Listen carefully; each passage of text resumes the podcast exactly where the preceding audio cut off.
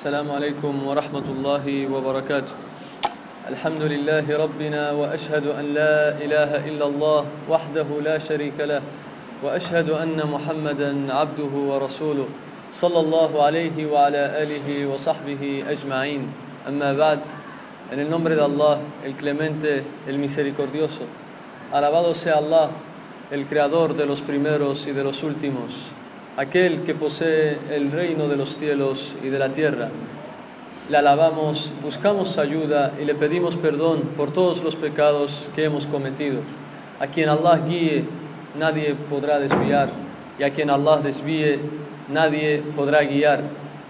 Y atestigo que no hay nada ni nadie con derecho a ser adorado excepto Allah, único sin asociados. Y atestigo que Muhammad es su siervo y mensajero.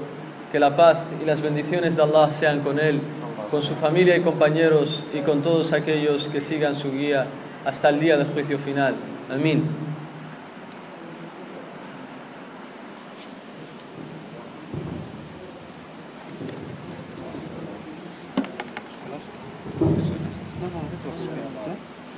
Es parte de la sunna de nuestro profeta sallallahu alaihi wasallam que cuando terminaba el Salat el Witr decía una bella súplica que qué bueno que sería que todos nosotros la memorizáramos. Es una súplica que repito mucho para que así los hermanos de tanto que la escuchen acaben memorizándola. Decía el profeta sallallahu alaihi wasallam, nada más terminar de decir assalamu alaikum del salat al-witr, decía tres veces subhan al-malik al-quddus, subhan al-malik al-quddus, Subhan al-Malik al-Quddus, Rabbil Malaikati wa Ruh. Decía, Subhan al-Malik al-Quddus, Subhan al-Malik al-Quddus, Subhan al-Malik al-Quddus, Rabbil Malaikati wa Ruh. Esto es lo que tranquiliza los corazones. Decir súplicas es lo que tranquiliza tu alma. Decir esta, este dua es lo que aleja todas tus preocupaciones de la vida cotidiana. Por tanto, no creas que es poca cosa, no desprecies estas súplicas. También es parte de la sunna del profeta sallallahu alaihi wasallam que rompía su ayuno con dátiles y comía también dátiles a la hora del suhur, tanto cuando rompía el ayuno como cuando hacía el suhur, el profeta lo hacía con dátiles. De hecho, dice un bello hadith del profeta sallallahu alaihi wasallam que lo reportan los sabios de Sunan y que el Sheikh al-Albani lo declara auténtico. El profeta sallallahu alaihi wasallam decía que quien tenga dátiles que rompa su ayuno con dátiles y quien no tenga que lo haga con agua y quien no tenga que lo haga con agua porque el agua le purificará. Por tanto, vemos que el agua purifica tanto las partes externas con el vudú y también purifica tu corazón. Por tanto, todo aquel que no tenga dátiles está en la calle, está en el coche, es, llega el, momento del Maghrib y solo tiene agua, que lo haga con agua, porque es quien no tenga dátiles, que lo haga con agua, tal como dice el profeta sallallahu alaihi wasallam. Y dice nuestro querido Sheikh, el Sheikh Saleh al-Usaymi, hafidahullah ta'ala, para aquellos que rompen el ayuno con dátiles y para aquellos que toman el suhur con dátiles también, dice, quien hacen eso estarán juntando entre dos cosas, dulces. Quienes rompen el ayuno con dátiles y, to y toman en la hora del suhur dátiles estarán juntando entre dos cosas dulces. Estarán juntando entre la dulzura de los dátiles y la dulzura de estar adorando a Allah subhanahu wa ta'ala. Y algunos hermanos o muchos se preguntan o tienen la confusión o la duda de cuándo es el, es el sahar, de cuándo se termina, cuándo uno tiene que comer el suhur para así tener baraka, porque el profeta wasallam dice que a mi umma tendrá baraka, que quien toma suhur pues le alcanza la baraka de Allah. Y dijimos en clases anteriores que la baraka en árabe es kathratul khairi wa dawamuh, es decir, la abundancia de bien y que permanezca ese bien contigo. En árabe hay tres palabras que son, que son casi parecidas, pero cada una tiene un significado diferente. Tenemos la palabra sahar, tenemos la palabra sahur y tenemos la palabra suhur. Sahar, sahur y suhur. Y entre las tres son diferentes. Cada una significa una cosa. El término sahar significa el tiempo que hay entre el primer Adán del Fajr y el segundo Adán. Ese es, ese es el tiempo del Sahar, entre el primer Adán del Fajr y el segundo. Y los sabios, la mayoría de los sabios, dicen que suele ser en tiempo como 15, 20 minutos antes de rezar Salat Subh. 15, 20 minutos antes de rezar Salat Subh, ese es el tiempo para comer el suhur. Quien quiera tener baraka, que coma en ese momento 15, 20 minutos antes. No se oye nada. Hay que ponerlo en su sitio. No es problema de... No, no, no, no, no. Acerca mucho la boca. Quien, quien coma el suhur antes, quien coma el antes de este tiempo, antes de 15, 20 minutos, los sabios dicen esta persona ha cenado. Ha cenado esta persona. No se le considera que ha comido el suhur. Si quieres que te alcance la baraka del suhur, tiene que ser en el tiempo del suhur. Tal como muchos te comen a las 3 de la madrugada o a las 4 y te dice he comido, me he levantado el suhur. No, te has levantado para cenar. Eso se llama cenar. Si quieres el suhur, dicen los sahaba, tal como reporta un hadith auténtico, dicen que en la época del profeta tomábamos el suhur, entre que tomábamos el suhur y empezaba el salat con el profeta, pasaban lo que te da del tiempo de leer 50 leyes, 50 leyes del Corán. Y este tiempo los sabios lo han calculado que son 15, 20 minutos como máximo no más, 15, 20 minutos antes de empezar Salat Subh. Entonces, Sahar significa el tiempo que hay entre el primer Adán y el segundo Adán. Sahur significa el alimento que tú comes en ese tiempo, sean dátiles, agua, yogur, flan, lo que quieras. Alimento en ese tiempo se llama Sahur con A. Y Suhur con U o en árabe con Dhamma es la acción de comer el Sahar en el tiempo del Sahur.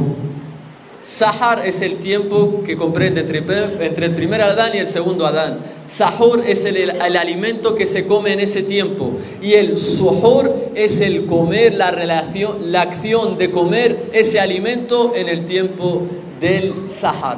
Tal como tenemos también otra palabra, y la leeréis en hadices, tenemos el wudú. Todos sabemos que es el wudú, hacer el wudú para así poder rezar. Y tenemos otra palabra que se llama wadu con A. Tenemos wadu y tenemos wudu. El wadu con A es el agua. El agua. Para hacer el wudú se le llama wadu.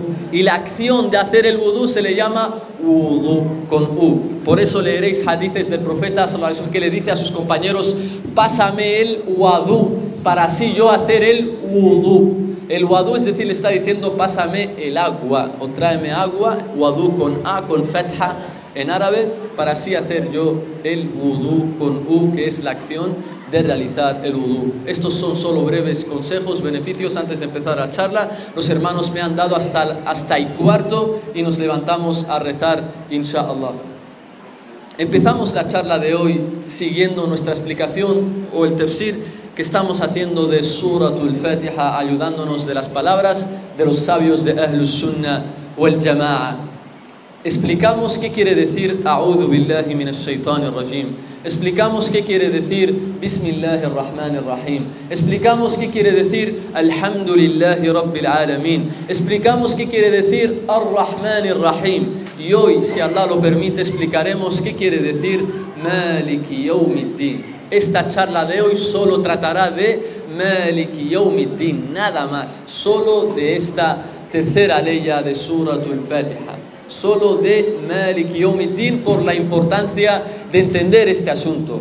En español traducen Maliki Yawmiddin como el rey o el soberano del día del juicio. Traduzcamos y antes nos paramos a pensar y analizar tres nombres que son mencionados en las tres primeras aleyas de Suratul Fatiha. Alhamdulillahi Rabbil Alamin, Ar-Rahman Ar-Rahim, Maliki Yawmiddin. Hay tres nombres aquí, en estos tres versículos, que son mencionados en Surat al-Fatiha, en la primera sura del Corán. Y estos tres nombres también son mencionados en la última sura del Corán, en Surat al-Nas, es decir, Qul a'udhu bi rabbin nas. ¿Cuáles son estos nombres? Alhamdulillahi Rabbil Alamin, Ar-Rahman Ar-Rahim, Maliki Yawmiddin. Alhamdulillah, primer nombre, Allah. Segundo nombre, Ar-Rabb, porque dice Rabbil Alamin. Y tercer nombre, Al-Malik. Ar-Rahman Ar-Rahim, hoy no vamos a hablar de ello porque ya hemos hablado. Nos interesa Allah, Ar-Rabb y el Malik, Maliki Yawmiddin. Allah, Ar-Rabb o el Malik. Dice en Surat Nas, se vuelven a repetir estos nombres. Allah los repite otra vez. قل أعوذ برب الناس رب ملك الناس الملك إله الناس es decir Allah dice Ibn Abbas Allah significa Dhul Uluhiyya es decir aquel al que tienen que adorar toda la creación ese es Allah el nombre de nuestro creador y el nombre de y aquel que tienen que adorar todos los seres creados por tanto, el musulmán que repite Rabbil Alamin, Rabb, que Allah es el creador, el Señor de todo lo que existe, Allah es, el que desciende la lluvia, Allah es el que nos ha creado, Allah es quien nos hará morir, Allah es el que nos resucitará, Allah es el que nos juzgará el día del juicio, Allah es quien creó el infierno, el paraíso, Allah es quien hace que todo ocurra en este universo. Esto es parte de creer que Allah es el Rabb, de Rububía, de Rububía, de que Allah tiene el señorío. De nada sirve que un musulmán diga Rob, Rob, Rob y él se declare esclavo o siervo de otro que no es Allah. Esta persona no ha entendido Rabbil Alamin. Esta persona de nada le servirá el día del juicio haber dicho Rabbul Alamin, tal como muchos hacen, que rezan 17, recitan 17 veces al día Rabbil Alamin, Rabbil Alamin en sus salat, pero por ejemplo van a algún wali, a alguna tumba, y él no sabe si es walí o no, pero va algún supuesto santo en alguna tumba y le dice, para que así le dé lo que pide el santo, le dice, oh fulano, aquí está tu esclavo, aquí está tu abd, aquí me tienes en tus manos, yo soy tu esclavo, yo soy tu siervo, te pido que me salves el día de la resurrección, te pido que hagas que mi esposa tenga hijos, te pido que me sanes, que me cures de esta enfermedad. Yo soy tu esclavo, tu abd. Así llegan algunos musulmanes, entre comillas, a decir, porque todo aquel que diga esto ha, dicho una palabra de incredulidad. Esta palabra es incredulidad. Esta palabra es shirk. Y hemos dicho que el shirk te saca del Islam. Y muchos caen en esto. Por, por tanto, de nada sirve que digas Rab, Rab, que es el Señor que ha creado todo, pero tú adoras a otro que no es Allah subhanahu wa ta'ala o suplicas la salvación a otro que no es Allah. ¿Por qué? Porque los mushrikin de la Meca, los incrédulos de la Meca, ellos también creían que Allah es Rabbil Alamin. Ellos también creían que Allah es el creador de todo lo que existe. Abu Jahl también creía eso. Abu Jahl también creía que Allah es el Señor de todo lo que existe, de él es quien, es quien ha creado los cielos, la tierra y todos los seres humanos. Ellos también creían eso, pero ellos día y noche contradecían esto. ¿Cómo? Desde el momento que nacen se ponían nombres, se les ponían nombres que, que contienen shirk. Por ejemplo, algunos de ellos se llamaban Abdul Shams, el esclavo del sol. Algunos de ellos se llamaban Abdul Kaaba, el esclavo de la Kaaba. Otros se llamaban Abdu Manat, el esclavo de un ídolo que se llamaba Manat, etcétera, etcétera, etcétera. Por tanto, de nada les sirve decir Rabbil Alamin si ellos se sienten esclavos de otro que no es Allah, si sienten siervos de otro que no es Allah. Y así con todos los musulmanes que, que digan Rabbil Alamin, pero van y suplican la salvación a otro que no es Rabbi al-Alamin. ¿Qué quiere decir Malik Yawmiddin? Y por eso, antes de, seguir con Malik Yawmiddin, encontramos que de los nombres que Allah más ama, ¿cuáles son los nombres más amados para Allah? Tal como nos dijo el profeta wasallam en el hadith, Abdullah y Abdurrahman. Fíjate, Abdullah, esclavo de Allah, siervo de Allah. Abdurrahman, esclavo del clemente, siervo del, del clemente. Esto es lo que Allah ama, que tú seas esclavo de Él únicamente y exclusivamente de Allah subhanahu wa ta'ala. Malik Yawmiddin. ¿Qué quiere decir el Malik en árabe? El Malik en árabe dicen los sabios del idioma árabe, el Malik huwa sahibul mulki wal mutasarrifu fi.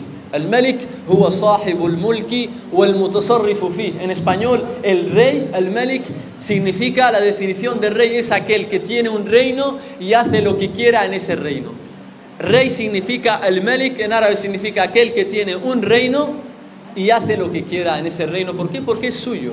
Es suyo, le pertenece a él le pertenece a él, a ese concreto rey. Y Allah dice que él, aparte de que Allah es el rey de los cielos y de la tierra, Allah será el rey el día del juicio. ¿Por qué? Porque ningún rey de los reyes de este mundo podrá sentirse con mando, con poder ese día. Ese día el único poder le pertenece a Allah subhanahu wa ta'ala. Y por eso dijo que él es el rey de ese día. Malik yawmiddin, yawm es día.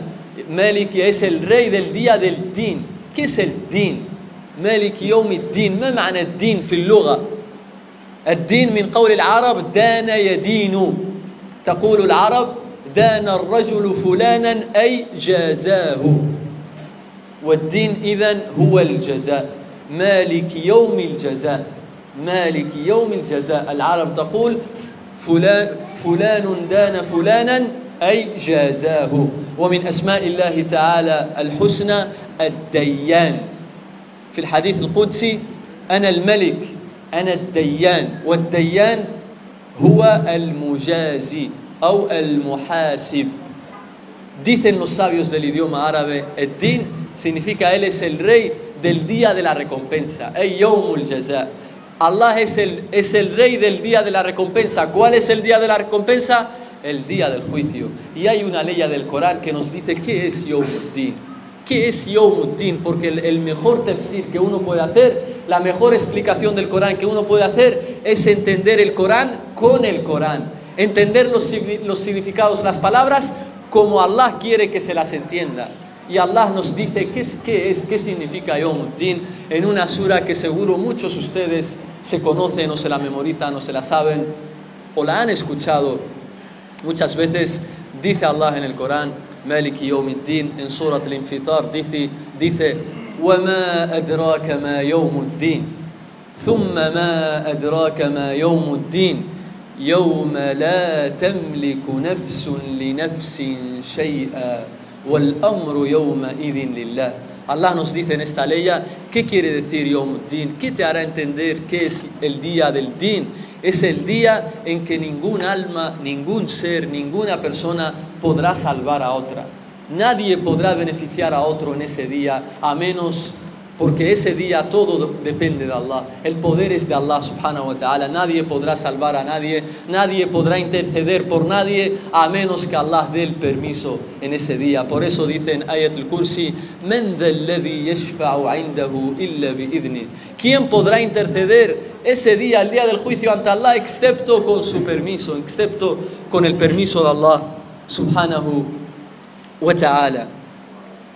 Y por eso vemos que el profeta Muhammad sallallahu alaihi wasallam enseñando a su familia, enseñando a sus sahaba, a sus seguidores, la importancia de creer que ese día nadie te salvará excepto Allah, ni el profeta Muhammad, ni los ángeles, ni los piadosos, ni los sabios, ni tus padres, nadie te salvará ese día a menos que sea Allah, únicamente es el único que te puede salvar ese día. Y vemos que enseñaba esto, estos significados a sus seres queridos, tal como en el hadith auténtico que está en Bukhari, el profeta le decía a su hija Fátima, le decía, Ya Fátima, bint Muhammadin, sallallahu alayhi wa sallam, salini min mali ma shi'ti, la ugni anki min Allahi shay'a.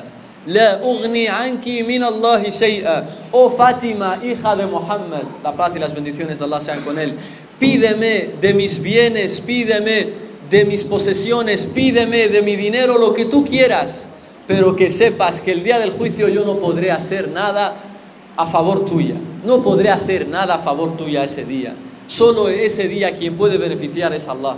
Ese día nadie puede interceder a menos que Allah se lo permita y le dé el permiso para ello.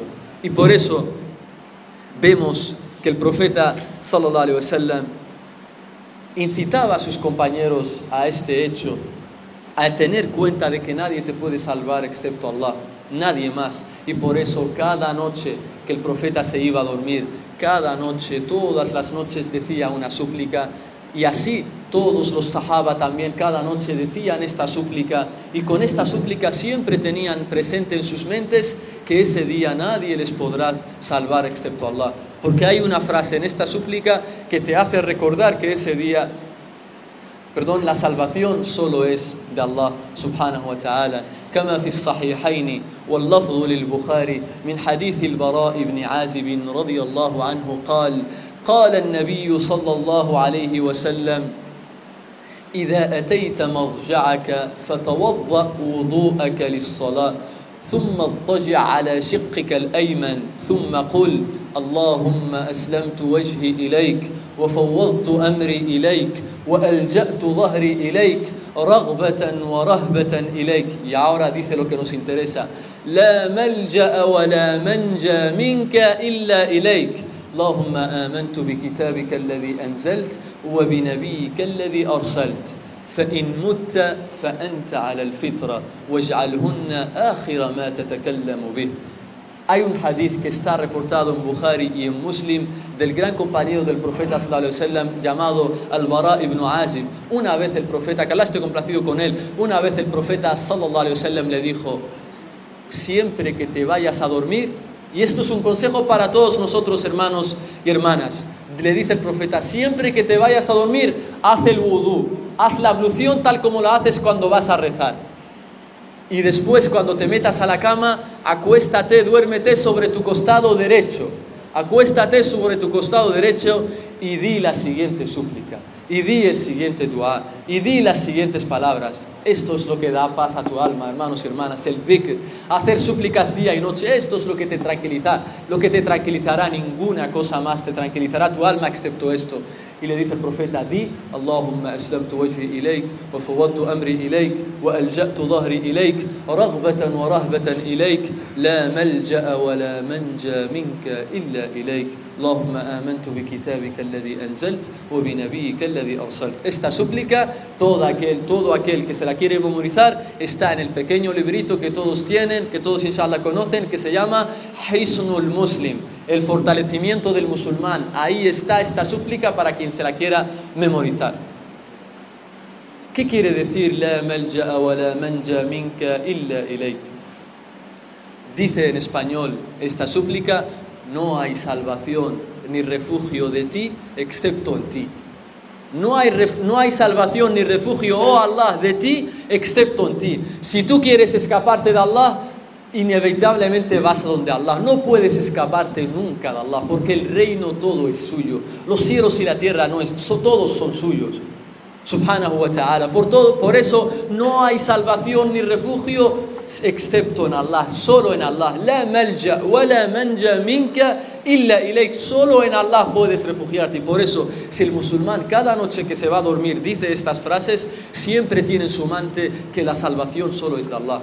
Y verás que nunca va a ir a una tumba a pedirle que le salve ese walí. No va a ir a la umbra tal como hacen muchos peregrinos que cuando vienen a Medina cuando están haciendo el hajj o la umra y después les toca venir a, Medina, van a la tumba del profeta wasallam y lo ves llorando delante de, ahí delante de la tumba del profeta diciéndole, oh mensajero de Allah, aquí está tu esclavo delante de ti, aquí está tu abd, esclavo delante de ti, te pido que me salves ese día, te pido que, interceda- que intercedas por mí el día del juicio, te pido que no te olvides de mí el día del juicio, ya Rasulullah, todo esto es shirk porque implica pedir a otro que no es Allah. Y Allah nos dice en el Corán, en Surat al-Jin, وأن المساجد لله فلا تدعوا مع الله أحدا فلا تدعوا مع الله أحدا en español y por cierto que en las mezquitas solo se adora a Allah así pues no supliques a otro junto con Allah Solo hay que suplicar a Allah subhanahu wa ta'ala. Por tanto, de nada sirve decir Maliki yawmiddin, Maliki yawmiddin y después tú vas y pides la salvación en ese día, el día del juicio, a otro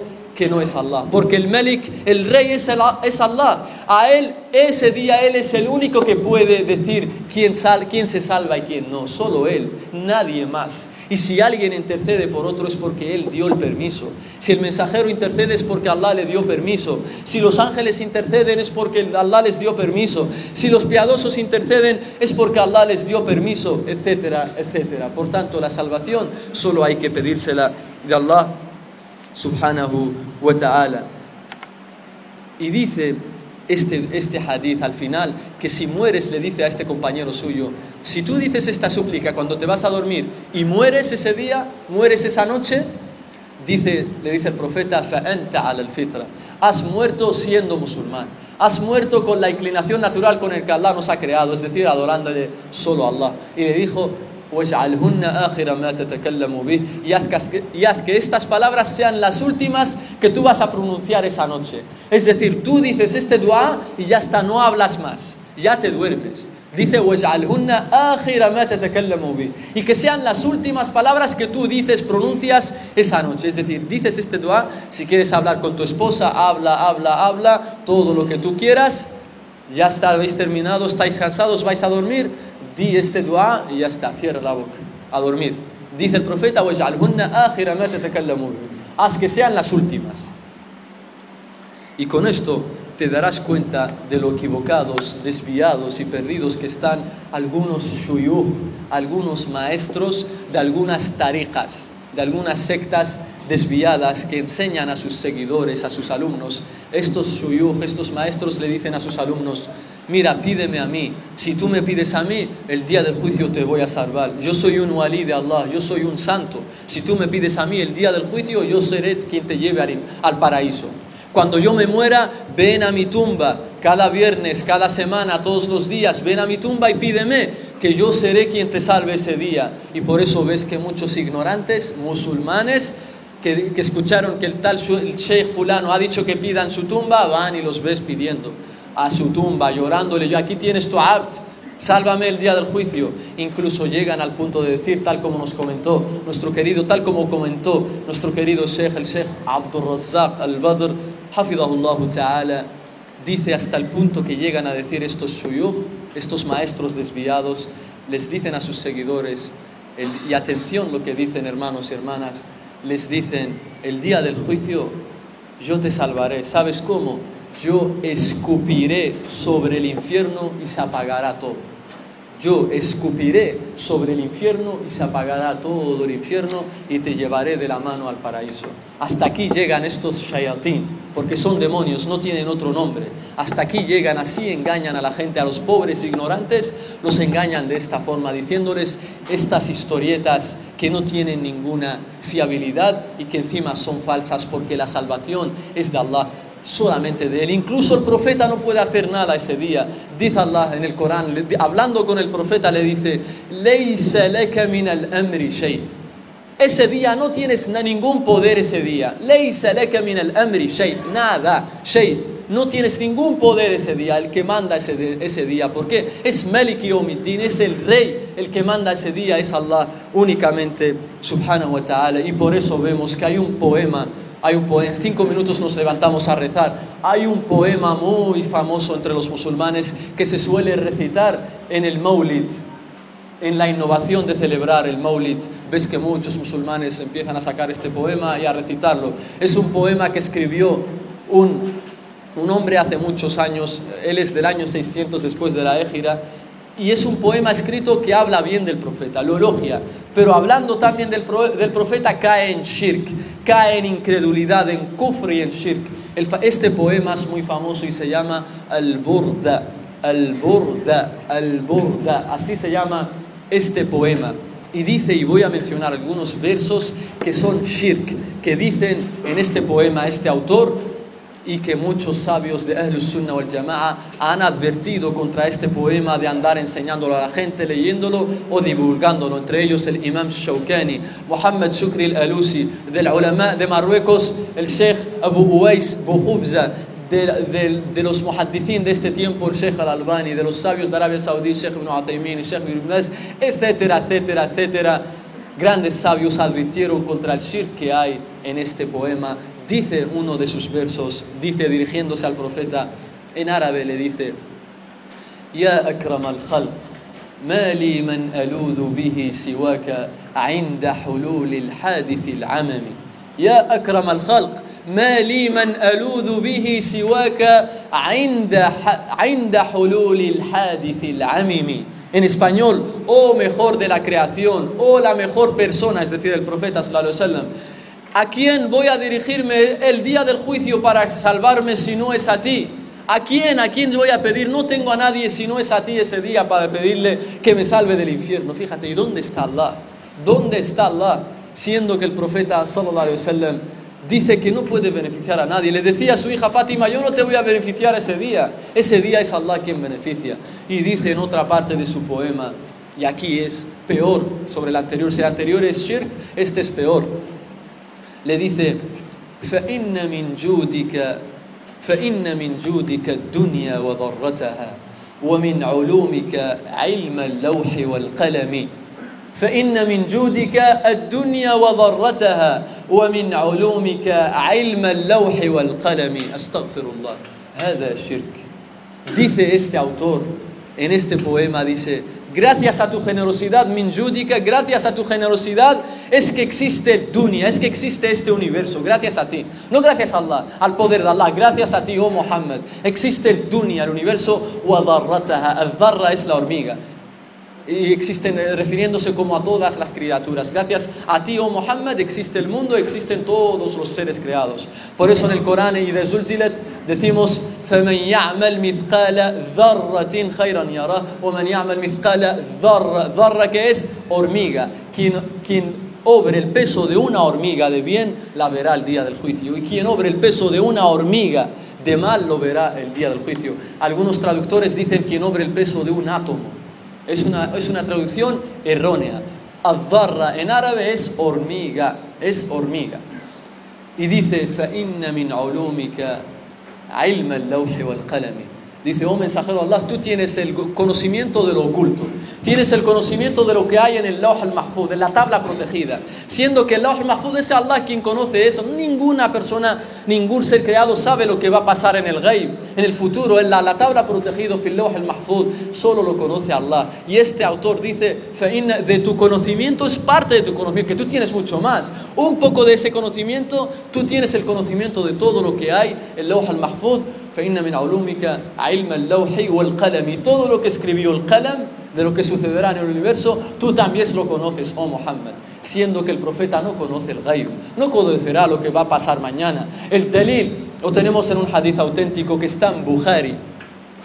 Una vez unas jovencitas, jovencitas estaban cantando en época del profeta y una de ellas dijo, وَفِينَا نَبِيٌّ يَعْلَمُ مَا فِي غَدٍ y tenemos un profeta que sabe, que conoce lo que va a pasar mañana. El profeta فغضب الرسول صلى الله عليه وسلم سمع امرأة تقول وفينا, وفينا نبي يعلم ما في غد فغضب صلى الله عليه وسلم ثم قال لا يعلم ما في غد إلا الله la reprendió, la amonestó, se enfadó el profeta, le dijo, no digas eso, el único que sabe lo que sucederá mañana es Allah.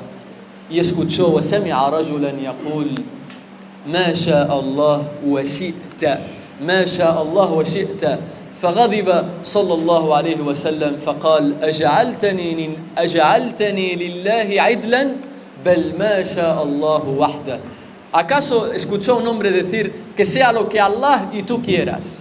Que sea lo que Allah y tú quieras. El profeta se enfadó y le dijo, ¿acaso me has hecho un ídolo junto con Allah? El único que, lo único que pasa es lo que Allah quiera, no lo que yo quiera. Solo sucede lo que Allah quiera.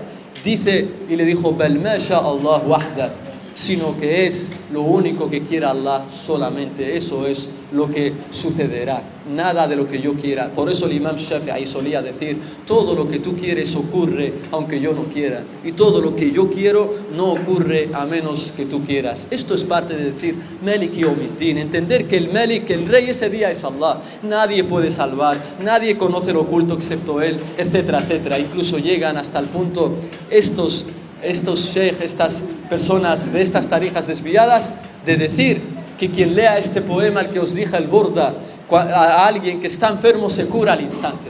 Incluso la llaman, le cambian el nombre y dicen al Bur'a, del de la cura, la que cura, siendo la que, el que cura es el Corán. Shafia, por ejemplo, Surat al-Fatiha se llama Shafia, la que cura. Uno si está enfermo y lee Surat al-Fatiha sobre él, inshallah se espera que se cure.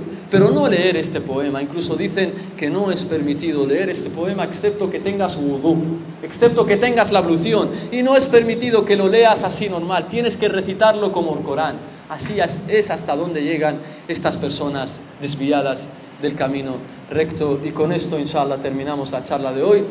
El próximo miércoles, inshallah, terminaremos Surat al-Fatiha entera desde Iyaka na'budu wa Iyaka nasta'in hasta غير المغضوب عليهم ولا الضالين y mencionaremos si decir Amin es parte de Surat al-Fatiha o no. La respuesta la veremos el miércoles que viene, inshallah. إن شاء الله تعالى سبحانك اللهم وبحمدك أشهد أن لا إله إلا أنت أستغفرك وأتوب إليك اللهم صل على محمد وعلى آله وصحبه أجمعين